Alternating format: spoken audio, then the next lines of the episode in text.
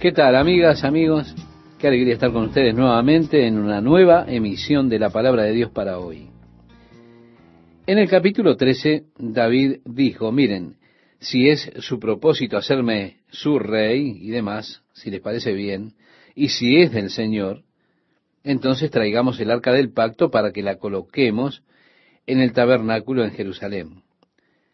La idea es, cuando David luego decidió traer el arca de regreso a Jerusalén, que él tenía un buen deseo, pero ¿qué fue lo que él hizo? Él copió el método de transporte que era usado por los filisteos. Dios en la ley de Moisés había ordenado que siempre que el arca fuese movida, debía ser sostenida por cuatro sacerdotes en estacas. El arca tenía esos anillos dorados a cada lado, ponían esos palos a través de ellos para que no la tocasen. Y habían cuatro hombres que sostenían las varas en sus hombros, y el arca estaría, por supuesto, en medio de ellos. Y así era como debía ser transportada. Eso era lo que indicaba la ley de Moisés. David, en esta oportunidad, está haciendo lo correcto, pero lo estaba haciendo en un mal modo. Él estaba siguiendo el patrón de los filisteos, que tomaron un carro, hicieron un carro, pusieron un buey y allí lo enviaron. Él estaba siguiendo el modo de los filisteos de hacer las cosas. Yo creo que la iglesia o las, organizaciones paraeclesiásticas en muchas ocasiones son culpables por tratar de usar métodos mundanos al intentar hacer la obra de Dios. Quizás lo que nosotros buscamos hacer es lo correcto, y sin duda lo es, traer personas a Jesucristo. Pero buscamos publicistas y les decimos, ahora ustedes establezcan para nosotros un programa de acción, un programa de publicidad y demás cosas. Y así tratamos de utilizar métodos mundanos para hacer la obra de Dios se está tratando de hacer lo correcto. Dios nos dice que debemos adquirir esquemas de publicidad y toda clase de cosas para traer hombres a Jesucristo. Claro que no. Mucha de la obra de Dios, o de la obra que hacemos para Dios, obra legítima, que debe ser hecha, es hecha en mala forma. David cometió un error trágico.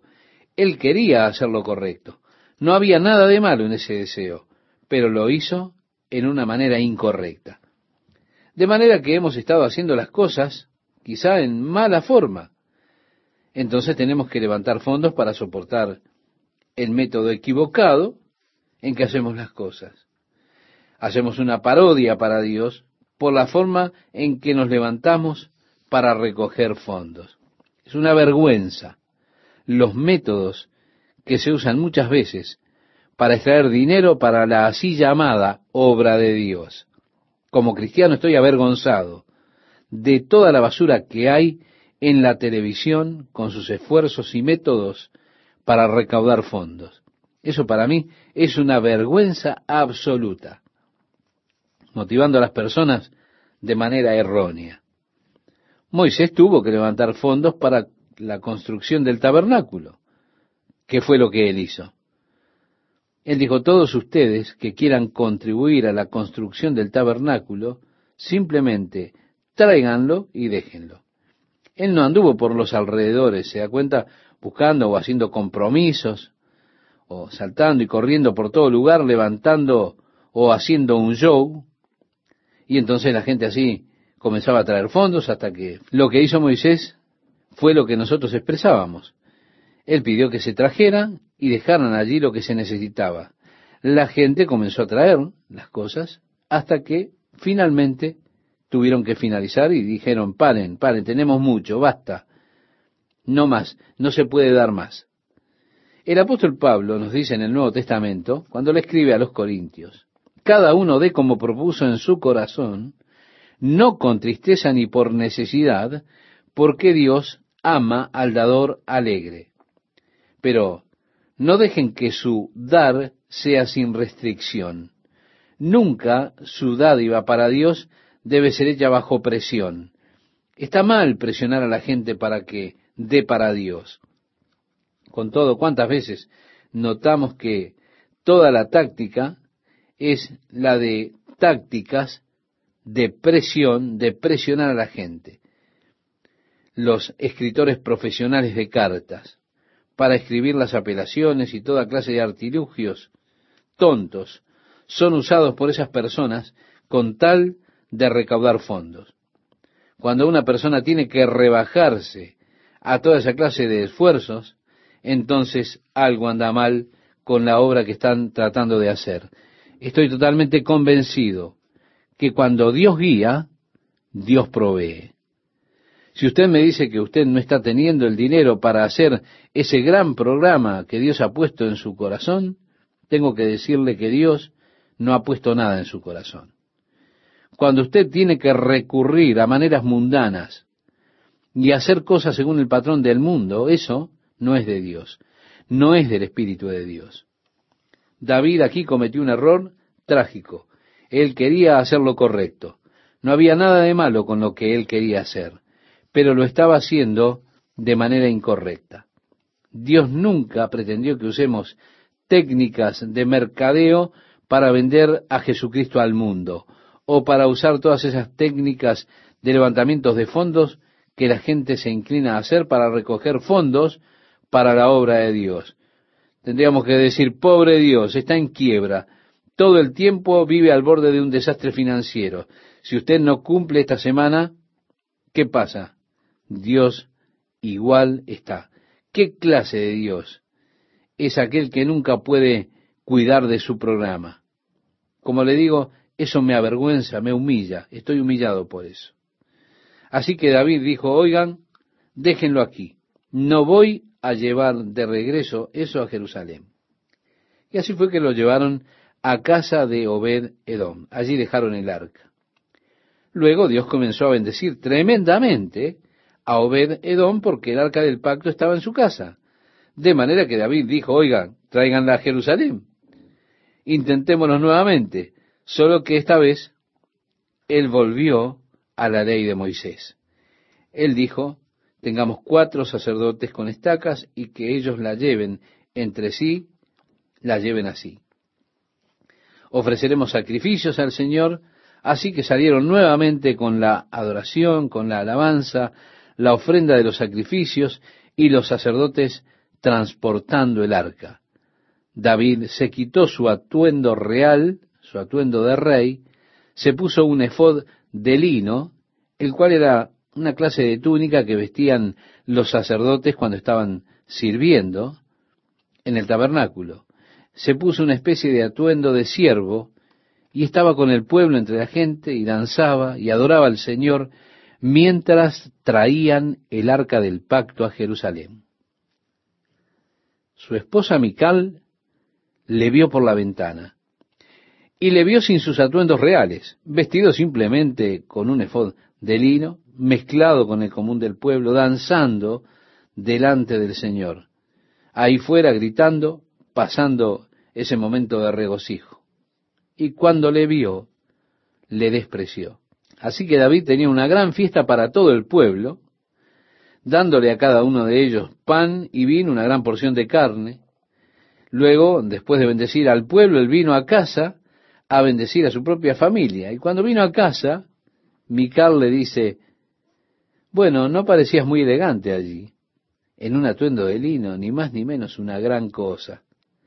Le diré, estimado oyente, esto entristeció a David.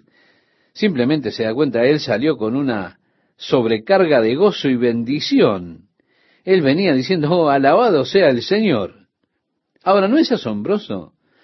Qué fácilmente Satanás puede desinflar ese globo espiritual? ¿Se da cuenta? Podemos llegar tan alto y estar tan alegres con el Señor y decir, oh Señor, eres tan bueno, tú eres tan grandioso. Y Satanás puede de repente robarnos ese gozo.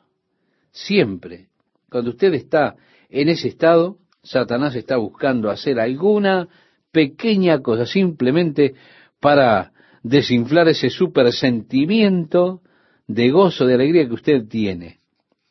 Hace un tiempo estaba en un supermercado. Y allí tenían un solomillo grueso.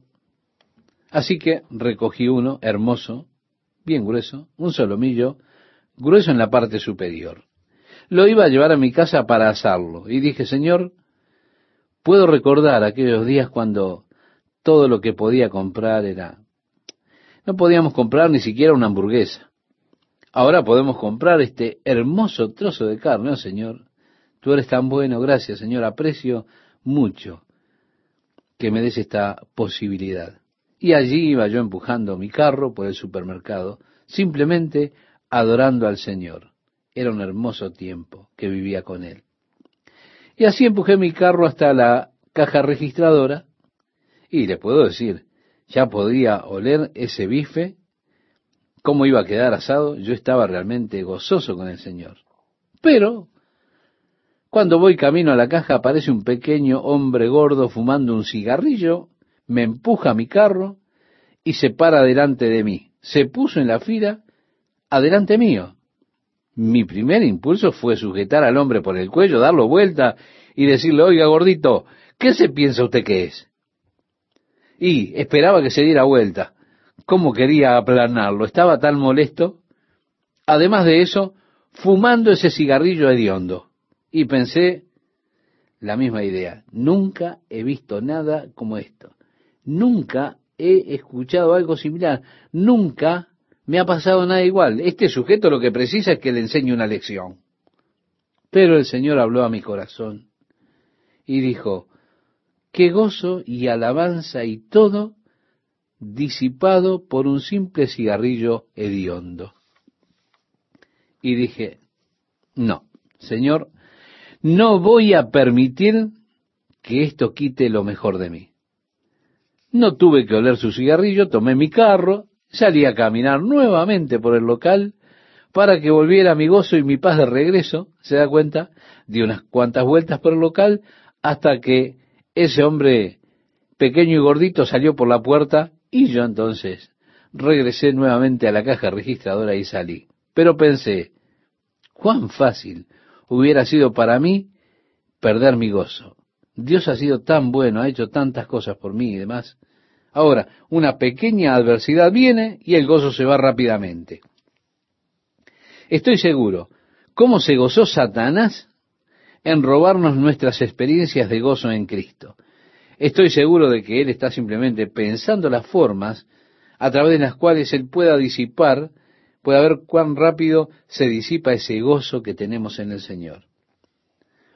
Usted vea esto la próxima vez que tenga un punto de gran regocijo con Jesús. Observe cómo vendrá Satanás y tratará de desinflar ese globo en el cual estamos viviendo con tanta eh, algarabía, con tanto regocijo, con tanto gozo en nuestro corazón. Sí, él usará algunas cosas irritantes para sacarle simplemente del espíritu y llevarlo al terreno de la carne. Es que es tan fácil pasar de andar en el espíritu a andar en la carne. Eso es, por supuesto, el propósito de Satanás, meternos en la vida carnal y luego nos hace añicos. Él puede simplemente vencernos. En tanto que estoy en el espíritu, puedo tener una victoria gloriosa sobre Satanás. Pero en cuanto estoy en la carne, él puede vencerme. Así que David, en el espíritu, estaba allí adorando y de pronto se va para la casa, ahí está su esposa y le hace pasar este mal rato. En nuestra lectura, en el versículo 1 del capítulo 14, dice, Irán, rey de Tiro, envió a David embajadores y madera de cedro y albañiles y carpinteros para que le edificasen una casa. Entonces David tomó también mujeres en Jerusalén y engendró David más hijos e hijas. Y sus nombres están mencionados en el capítulo 14. Y vinieron los filisteos y se extendieron por el valle de Refaín. Entonces David consultó a Dios diciendo, ¿subiré contra los filisteos? ¿Los entregarás en mi mano? Y Jehová le dijo, sube, porque yo los entregaré en tus manos. Subieron pues a Baal Perasim, y allí los derrotó David. Dijo luego David, Dios rompió mis enemigos por mi mano, como se rompen las aguas. Por esto llamaron el nombre de aquel lugar Baal Perasim. Me resulta interesante cómo fue que David buscó la guía del Señor, hizo preguntas directas y recibió respuestas directas. Yo creo, estimado oyente, que es importante que le preguntemos a Dios con preguntas directas. Buscamos la guía de Dios cuando formulamos preguntas directas. Muchas veces tenemos nuestros planes ya armados y luego decimos, ahora Dios, por favor, bendice mis planes. En lugar de buscar la guía del Señor y de preguntarle concretamente, por ejemplo, como hizo David, Señor, ¿debemos marchar? Señor, ¿estarás con nosotros? ¿Nos librarás de ellos en tus manos? Preguntando concretamente, David recibió respuestas concretas. Y creo que nosotros podemos preguntar directamente a Dios y obtener respuestas directas de parte de Dios.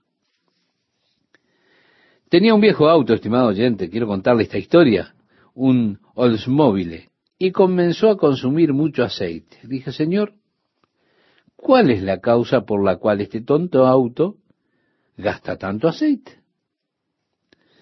El Señor me habló a mí y dijo, mira el velocímetro. Lo miré y estaba yendo a 128 kilómetros por hora.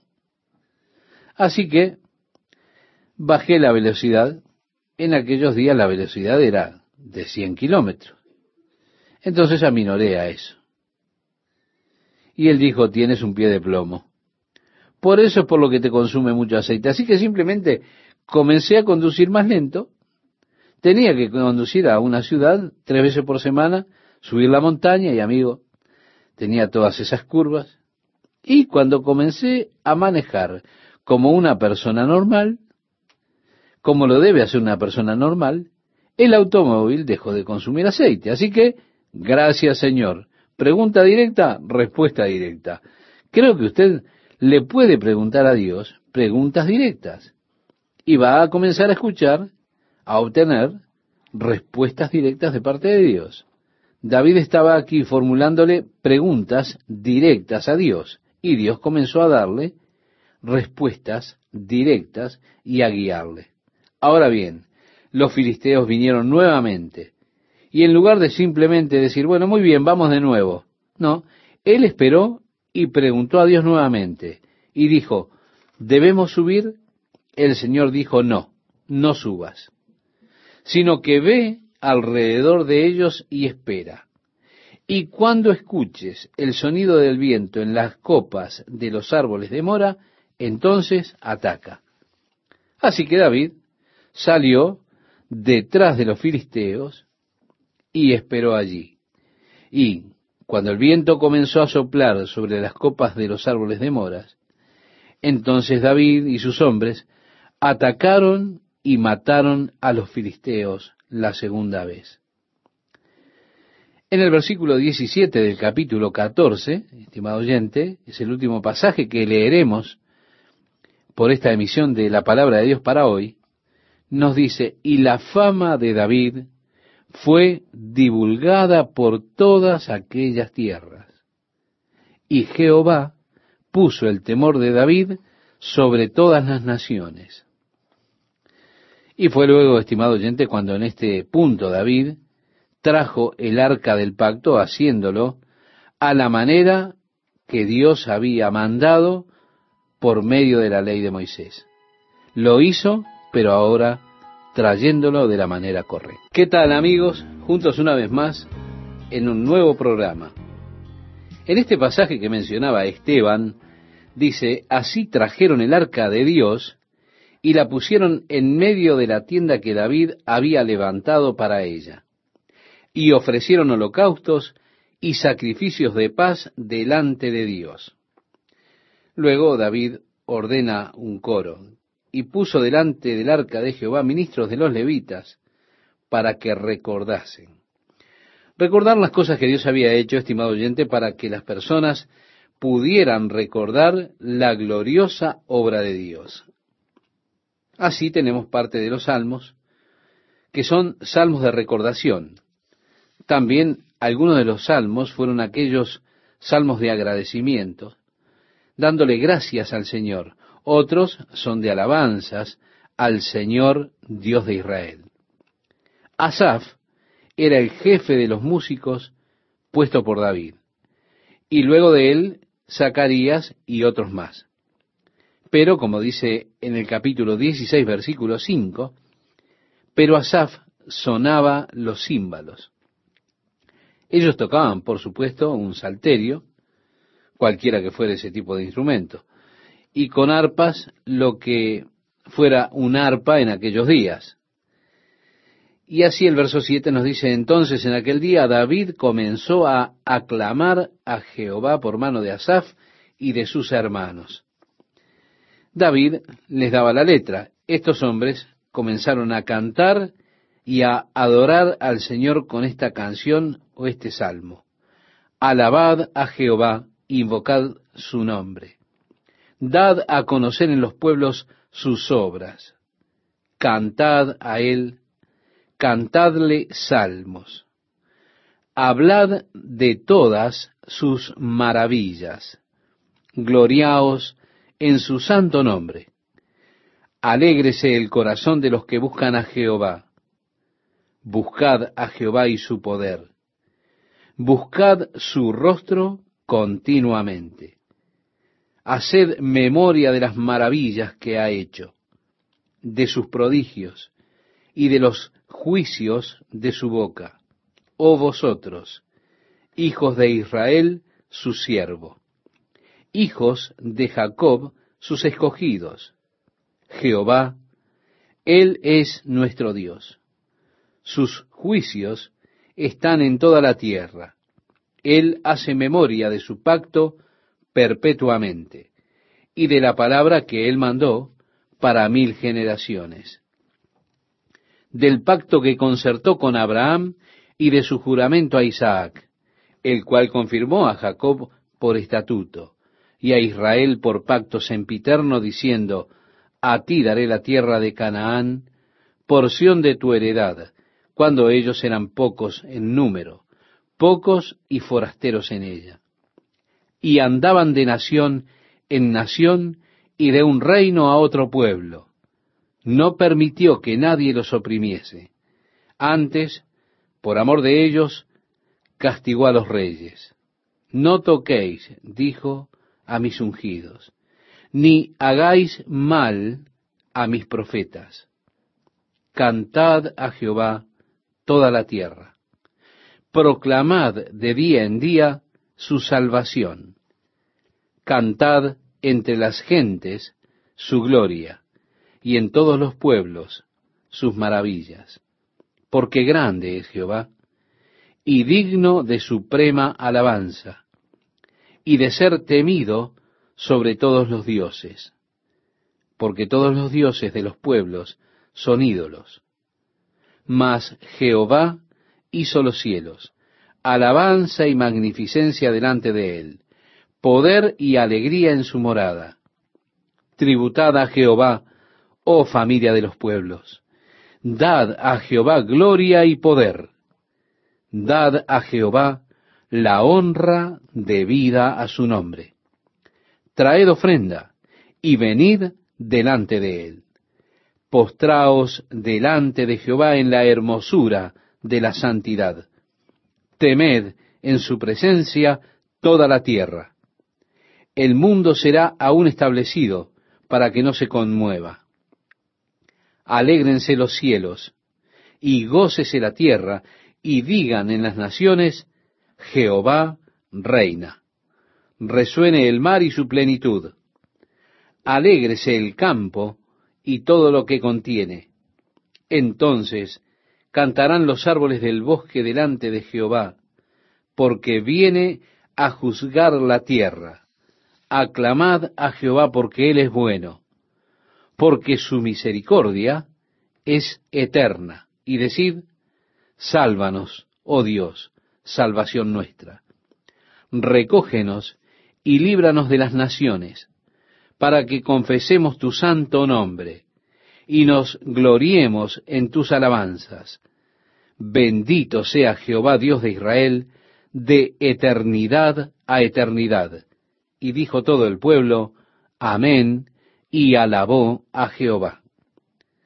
Gracias por acompañarme en este extenso trozo de la palabra de Dios, tan hermoso, un salmo glorioso, un salmo de agradecimiento y alabanza que entregó David, el primero que fue cantado en el establecimiento de la adoración de los hijos de Israel una vez que construyeron nuevamente el tabernáculo, que trajeron el arca del pacto y comenzaron a establecer la adoración a Dios una vez más en el corazón de la nación. Así entonces David nombró a Asaf y a sus hermanos para ministrar delante del arca de continuo, como un trabajo para hacer todos los días. El verso 43 dice, y todo el pueblo se fue cada uno a su casa, y David se volvió para bendecir su casa. Luego de este glorioso tiempo de alabanza, de adoración, David en el capítulo 17 expresa su deseo de construir una casa para Dios. Y vemos que Natán dijo a David, haz todo lo que está en tu corazón porque Dios está contigo. En aquella misma noche vino palabra de Dios a Natán diciendo, Ve y di a David mi siervo, así ha dicho Jehová. Tú no me edificarás casa en que habite porque no he habitado en casa alguna desde el día que saqué a los hijos de Israel hasta hoy. Antes estuve de tienda en tienda y de tabernáculo en tabernáculo, por donde quiera que anduve con todo Israel. Hablé una palabra a alguno de los jueces de Israel, a los cuales mandé que apacentasen a mi pueblo para decirles, ¿por qué no me edificáis una casa de cedro? Estimado oyente, yo pienso que está mal que nosotros seamos jueces. Nosotros no conocemos los verdaderos motivos de un hombre. Nosotros solo suponemos cuál puede ser su motivación. No obstante, de la misma manera me gustaría decir que no creo que Dios haya requerido nunca que nosotros construyamos para Él algún lugar lujoso donde adorarle. Yo pienso que Dios puede ser adorado mejor en la naturaleza que en un edificio. Yo desearía que el clima en nuestro país nos permitiera adorar en el exterior. En el Antiguo Testamento, cuando Dios instruye la construcción de los altares, Dios dijo, yo no quiero que pongan ninguna herramienta en la piedra, no quiero que laven en las piedras. Solo tomen la roca sin colocar ninguna herramienta en ella y establezcanla como altar. Porque Dios no quiere que la atención de las personas se distraiga de Él. Y se distraiga por algunos lujosos ornamentos que el hombre construye. Yo realmente no siento que Dios haya cambiado. No creo que Dios esté esperando atraer a las personas hacia lujosas arquitecturas, lujosos ornamentos, algo así. Pienso que cuanto más natural podamos ser en nuestra adoración a Dios, más cerca estaremos del corazón y la atención de Dios, tan natural como sea posible. Y como lo he dicho, si el clima nos permitiera, yo preferiría adorar a Dios afuera. A mí me encanta ir al centro de conferencias, tener las clases al aire libre, sentarme allí bajo los pinos. Usted allí escucha el sonido del viento que pasa por los árboles, se escuchan los pajaritos, se ven ardillas por los árboles.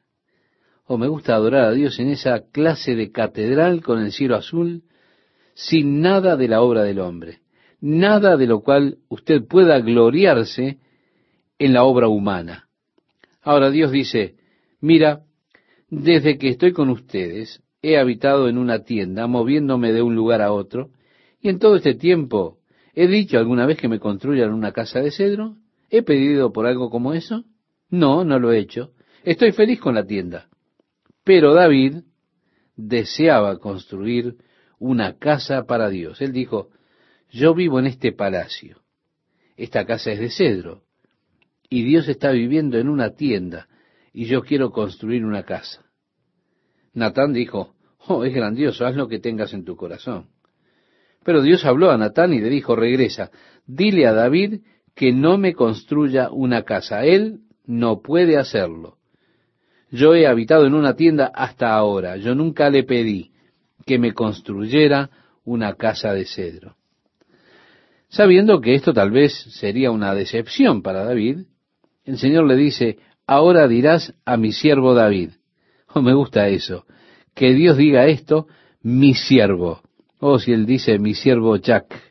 ¿No sería fantástico que Dios hable de usted de esa manera? Mi siervo, ponga su nombre allí. Qué regocijo, qué privilegio. En el capítulo 17, desde el versículo 7 en adelante, leemos, Así ha dicho Jehová de los ejércitos, yo te tomé del redil, de detrás de las ovejas, para que fueses príncipe sobre mi pueblo Israel. Y he estado contigo en todo cuanto has andado, y he cortado a todos tus enemigos de delante de ti, y te haré gran nombre, como el nombre de los grandes en la tierra Asimismo he dispuesto lugar para mi pueblo Israel, y lo he plantado para que habite en él y no sea más removido. Ni los hijos de iniquidad lo consumirán más, como antes. Y desde el tiempo que puse los jueces sobre mi pueblo Israel, mas humillaré a todos tus enemigos. Te hago saber, además, que Jehová te edificará casa. Cada tanto el Señor me habla de lo que Él ha hecho por mí y yo me siento realmente abrumado. Algunas veces, cuando yo comienzo, se da cuenta de estar, andar en la carne y ando un poco así y pienso, oh, sería bueno tener esto, sería grandioso. El Señor me habla y dice, hey, no he hecho suficiente por ti ya, mira lo que he hecho. ¿No estás satisfecho? Si tú quieres, además, pero ¿no estás satisfecho? Y yo digo, oh Señor, debo estar tan satisfecho, tan satisfecho. Dios ha dicho, hey David, mira lo que he hecho por ti, amigo. Ahora, David quería hacer algo por Dios. Dios dice, no, no quiero que hagas nada por mí, David. Déjame decirte lo que he hecho por ti y permíteme decirte lo que haré por ti. Muchas veces los pastores están constantemente diciéndole a las personas, usted debería estar haciendo esto por Dios, usted debería darle más a Dios, debería estar sacrificando más para Dios, usted debería estar orando más, debería estar testificando más de Dios. Si ellos siempre enfatizan en lo que usted debería estar haciendo por Dios. Pero Dios dice, hey, no, no, yo quiero decirte lo que yo he hecho por ti y lo que haré por ti. Resulta muy interesante que el Nuevo Testamento enfatiza realmente en lo que Dios ha hecho por el hombre, pero escuchamos en el día de hoy pocos mensajes acerca de esto. Muchos de los mensajes son acerca de lo que el hombre debería estar haciendo para Dios. Y se escuchan muy pocos mensajes acerca de lo que Dios ha hecho por usted. Y así lo que yo hago por Dios es solo en respuesta a lo que Dios ha hecho por mí. ¿Se da cuenta? Mi respuesta natural por lo que Dios ha hecho por mí es todo lo que Dios está buscando. Él ha hecho tanto para mí. Yo solo respondo a eso. Este es el servicio verdadero. Esa es la verdadera alabanza. La verdadera adoración que podemos ofrecer a Dios es responder a lo que Él ha hecho por nosotros, conociendo y respondiendo a la obra de Dios es la verdadera motivación detrás de cualquier cosa que usted haga por el Señor. Usted nunca debería estar esforzándose para obligar a Dios a que haga algo por usted. Diciendo ahora, salgamos a trabajar realmente para Dios para que así Dios nos bendiga, nuestra iglesia crecerá, salgamos a adorar a Dios esta noche, así Dios nos bendecirá. Vea usted, trabajar para que Dios bendiga, no. Ese es el énfasis opuesto del Nuevo Testamento. El énfasis del Nuevo Testamento es lo que Dios ha hecho por usted, responder a eso.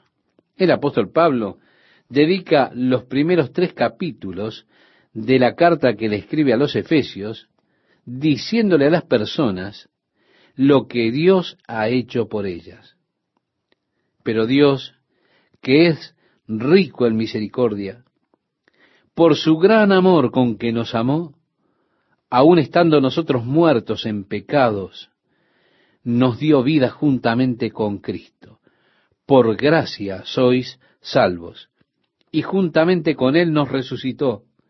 Y asimismo nos hizo sentar en los lugares celestiales con Cristo Jesús, para mostrar en los siglos venideros las abundantes riquezas de su gracia en su bondad para con nosotros en Cristo Jesús.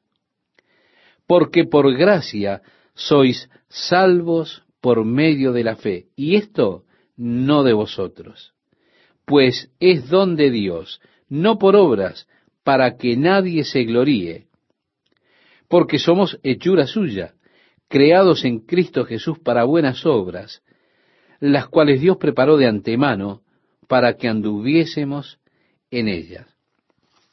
Hemos leído de la carta a los Efesios en el capítulo 2 desde el versículo 3 al 13, todo lo que Dios ha hecho por ellos. Él dedica tres capítulos diciéndoles lo que ha hecho por ellos. Entonces, luego de decirles todo lo que Dios ha hecho, Él dice, os ruego que andéis como es digno de la vocación con que fuisteis llamados.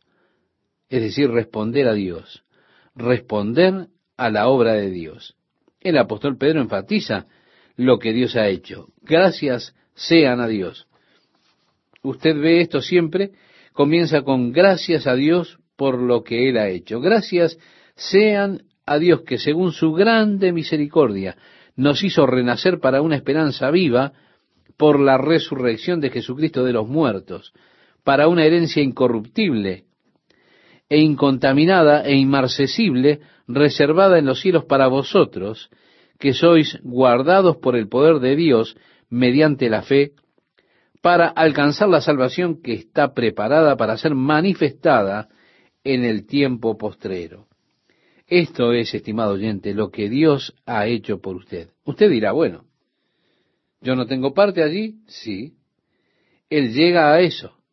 Pero note usted que Él coloca la parte de Dios primero. Nunca está primero la parte del hombre, siempre está primero lo que Dios hace, la parte de Dios, y luego la respuesta del hombre a ello.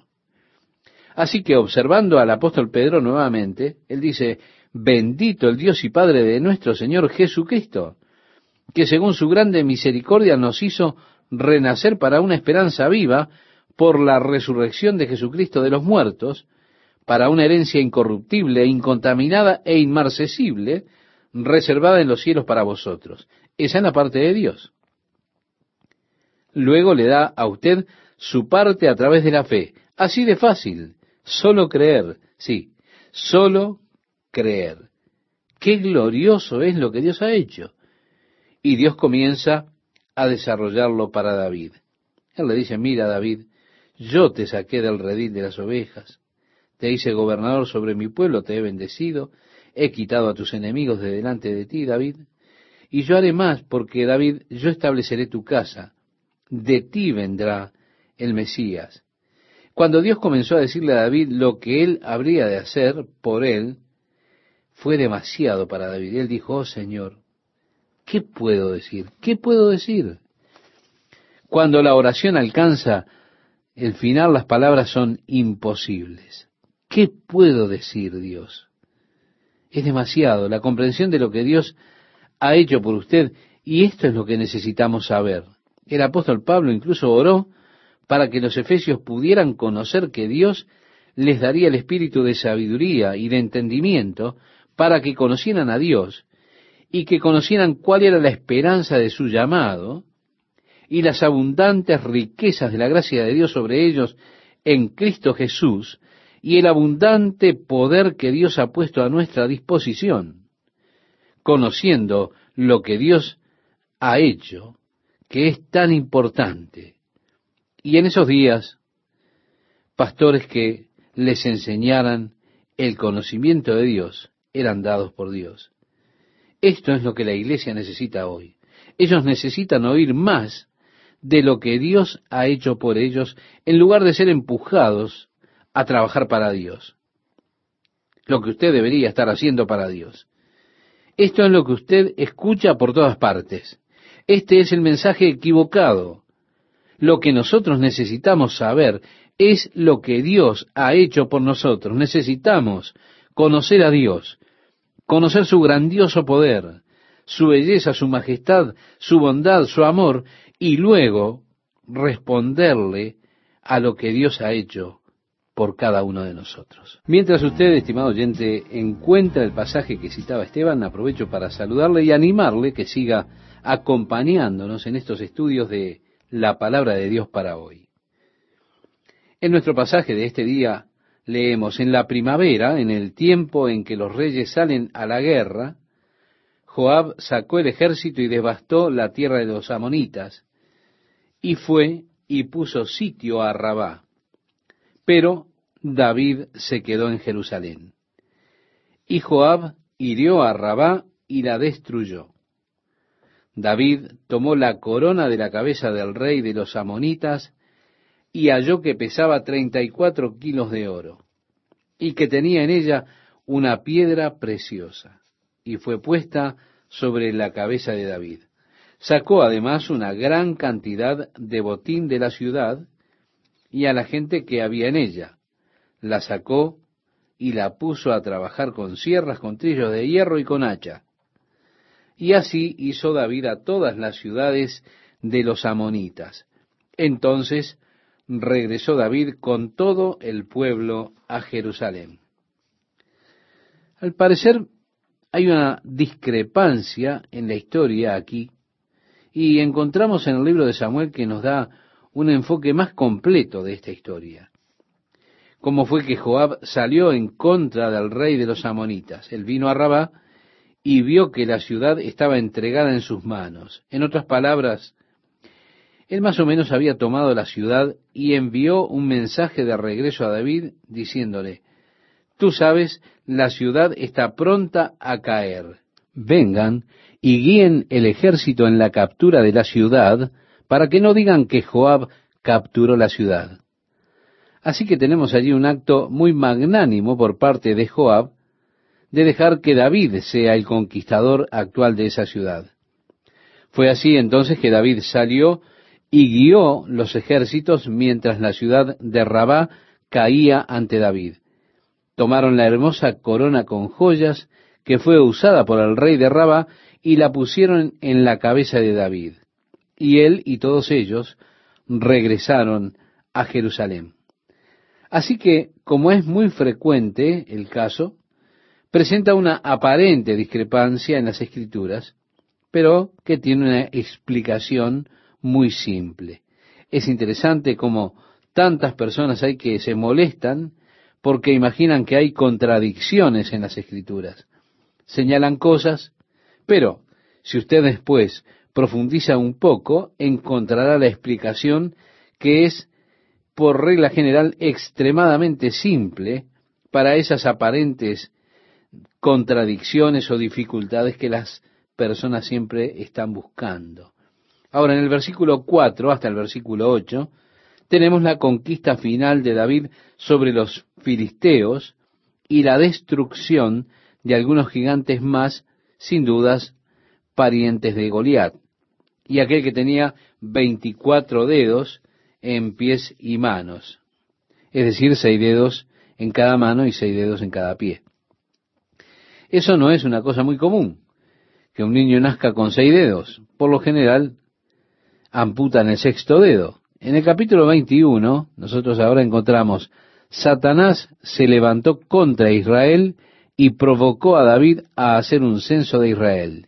Dijo pues David a Joab y a los jefes del pueblo, vayan, cuenten a Israel desde Beerseba hasta Dan, y tráiganme el resultado para que yo sepa el número de ellos.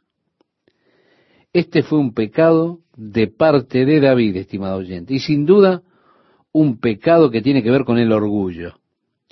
Como dije, este es un registro de la conquista final de David. Él había sido muy victorioso sobre sus enemigos. Ellos los habían subyugado. Y quiero señalarle una cosa.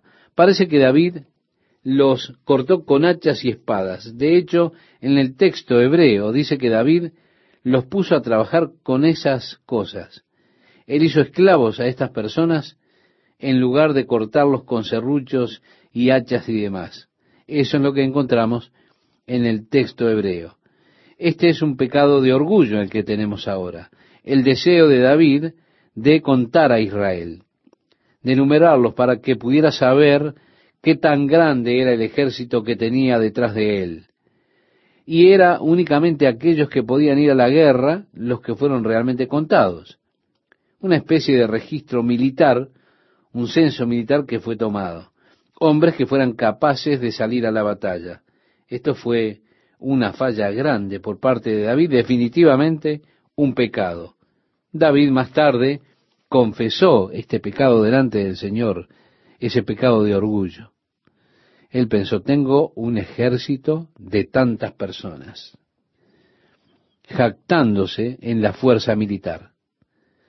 David anteriormente había escrito salmos con respecto a que no debían confiar en caballos o confiar en ejércitos, sino confiar en el Dios vivo. David sabía esto, que la fuerza no residía en el número de personal militar que tuviera o que tenga una nación, sino que su verdadera fortaleza descansa en el Señor y en el poder del Señor y confiar en Él.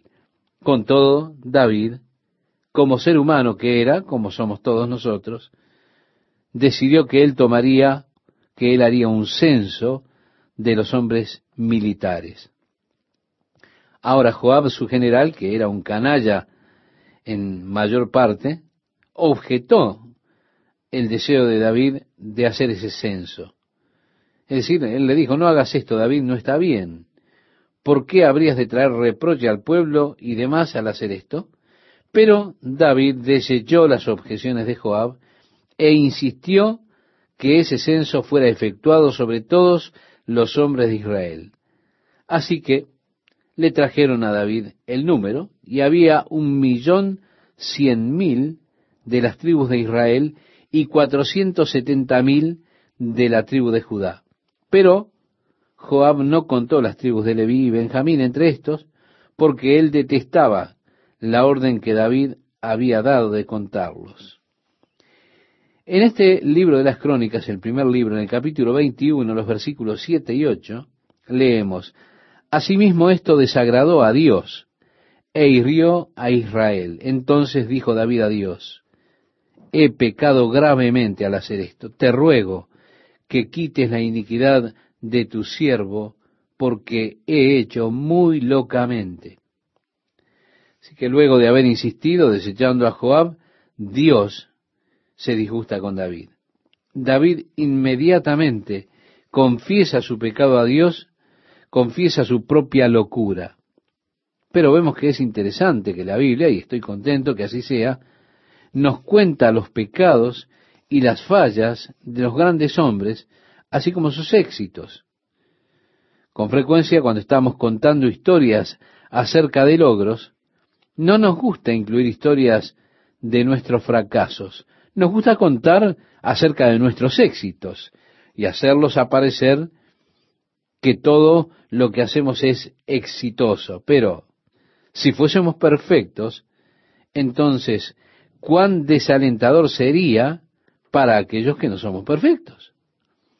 Si David hubiese sido un hombre perfecto, que nunca hubiese hecho nada mal, nosotros podríamos decir sí, pero lo hizo porque David fue perfecto. Puedo ver por qué Dios usó a David, porque él era realmente perfecto. Así que Dios no puede bendecirme, no puede usarme a mí porque soy tan imperfecto. Entonces vemos que Dios es muy cuidadoso al registrar para nosotros los pecados y errores que él usó en formas tan poderosas para que no nos excusemos a nosotros mismos diciendo, bueno, Dios no puede usarme porque no soy perfecto. Porque Dios puede usar y quiere usar, y quiere usarle a usted a pesar de que usted haya fallado, haya pecado, y a pesar de que usted esté lejos de ser el hombre perfecto que quizá quiere ser. Elías, el gran profeta de Dios, el hombre de fe, lo vemos escondiéndose en una cueva en el Sinaí por causa de que Jezabel estaba amenazando su vida. Ahí está el hombre que molestó y castigó a todos los profetas de Baal, los llevó al río y los mató a todos. Y ahora está corriendo porque una mujer lo amenaza. Y la Biblia registra esto para nosotros, para que podamos saber que aunque Elías era un hombre de gran poder, de gran fe, un profeta de Dios, con todo, él tenía esos momentos en los que corría y fallaba, se equivocaba, estaba temeroso y todo eso, para que, como dijera Santiago, Elías era un hombre de semejantes pasiones, tal como usted y como yo. Con todo, él oró y no llovió por espacio de tres años. Ahora bien, él no era un super santo. Él era una persona lisa y llana como usted y yo. Con todo Dios pudo usarlo porque Dios usa personas comunes, personas simples como nosotros. Dios usa personas que cometen errores, que fallan, personas que pecan, porque el pecado no era la característica principal en la vida de David. La justicia era la característica principal en su vida, aunque él pecó. Ahora, es posible que nosotros amemos al Señor, que estemos viviendo para el Señor, que sirvamos al Señor, y todavía somos culpables de pecar. David era un hombre tal, él amaba al Señor. Tan pronto como se dio cuenta que Dios estaba disgustado con él, que había pecado, aunque le había sido advertido por Joab, que le dijo no hagas esto, tan pronto como le fue llamada la atención, diciéndole esto desagradó a Dios, David se arrepintió. Él confesó. Esas actitudes eran las que caracterizaban a David. Así que muchas veces cuando se nos enfrenta con nuestra culpa, nosotros tratamos de justificarla tratamos de dar explicaciones. Y decimos, bueno, lo hice porque somos muy parecidos a Adán, que dijo, bueno, Señor, la mujer que me diste por esposa, ella me tentó y comí. Y estamos tratando de dar explicaciones a Dios, nuestras razones acerca de lo que hicimos, en lugar de simplemente confesar y decir, Dios, soy un pecador, estuve mal. Dios no quiere una explicación. Dios no quiere que usted justifique su posición. Todo lo que Dios quiere de usted es que usted confiese su pecado para que Él pueda perdonarlo. Tan pronto como usted confiese su pecado, entonces Dios tiene el terreno pronto para perdonar. Y eso es lo que Él está buscando. Está buscando una simple confesión de culpa. Así que David confesó su pecado. Él dijo, Señor, he hecho tontamente en este asunto. David reconoció que había pecado delante de Dios, ese feo y horrible pecado del orgullo que todos encontramos difícil, tan difícil de manejar en nuestras propias vidas. El pecado por el cual cayó Satanás. Por tanto, estimado oyente, David fue llamado un hombre conforme al corazón de Dios, porque él era un hombre que cuando se daba cuenta de su culpa, estaba dispuesto a confesar y a buscar el perdón de su pecado. Siguiendo nuestra lectura, en el capítulo 21, versículo 9, dice, y habló Jehová a Gad, vidente de David, diciendo, ve y habla a David. Y dile, así ha dicho Jehová, tres cosas te propongo. Escoge de ellas una que yo haga contigo escoge para ti o tres años de hambre, o por tres meses ser derrotado delante de tus enemigos con la espada de tus adversarios, o por tres días la espada de Jehová, esto es, la peste en la tierra, y que el ángel de Jehová haga destrucción en todos los términos de Israel. Mira pues ¿qué responderé al que me ha enviado? Entonces David dijo a Gad, estoy en grande angustia. Ruego que yo caiga en la mano de Jehová, porque sus misericordias son muchas en extremo, pero que no caiga en manos de hombres. Mis enemigos, ni modo. Sé que ellos no tienen misericordia. Si soy entregado en sus manos por tres meses, acontecerá esto. Así que tomaré tres días porque sé que Dios es misericordioso. Y continuando en el versículo 14 dice, así Jehová envió una peste en Israel, y murieron de Israel setenta mil hombres. Y envió Jehová el ángel a Jerusalén para destruirla. Pero cuando él estaba destruyendo, miró Jehová, y se arrepintió de aquel mal, y dijo al ángel que destruía, basta ya, detén tu mano. El ángel de Jehová estaba junto a la era de Ornán Jebuseo, y alzando David sus ojos, vio al ángel de Jehová que estaba entre el cielo y la tierra, con una espada desnuda en su mano, extendida contra Jerusalén. Entonces David y los ancianos se postraron sobre sus rostros cubiertos de silicio. Esto debió haber sido algo tremendo para David. Ver allí en el cielo el ángel del Señor con la espada desnuda, debió haber sido una experiencia que le trajo un temor tremendo, por decirlo de alguna manera. Luego dice la Biblia, y alzando David sus ojos, vio al ángel de Jehová que estaba entre el cielo y la tierra con una espada desnuda en su mano, extendida contra Jerusalén. Y entonces David y los ancianos se postraron sobre sus rostros cubiertos de silicio. David dijo, oigan, soy el único que pecó, no esta gente inocente, no la destruyan. Así que encontramos que David le dijo a Dios, ¿no soy yo el que hizo contar el pueblo? Yo mismo soy el que pequé, y ciertamente he hecho mal. Pero estas ovejas, ¿qué han hecho? Jehová, Dios mío, sea ahora tu mano contra mí y contra la casa de mi padre, y no venga la peste sobre tu pueblo. Yo pienso que una de las cosas, probablemente una de las cosas más duras en cuanto al pecado, es ver el efecto del mismo en personas inocentes. Mis pecados, ver el dolor que trae a personas inocentes, qué duro que es. Ningún hombre vive para sí mismo. Tengo muchas personas que dicen, bueno, debo estar haciendo mal, pero me lastimo a mí mismo. No, no, eso no es verdad. Ningún hombre vive para sí mismo. Otros siempre son afectados por lo que usted hace y a veces en gran manera. David estaba viendo las consecuencias de su pecado, el daño que le estaba haciendo a esas ovejas. Y ahora él dijo, Señor, tráelo a mí, que sufra yo por mis pecados, no estos inocentes. Desafortunadamente, siempre hay esos sufrientes inocentes por causa de nuestras maldades también. Por supuesto, nuestro propio sufrimiento también ocurre muchas veces de esa manera.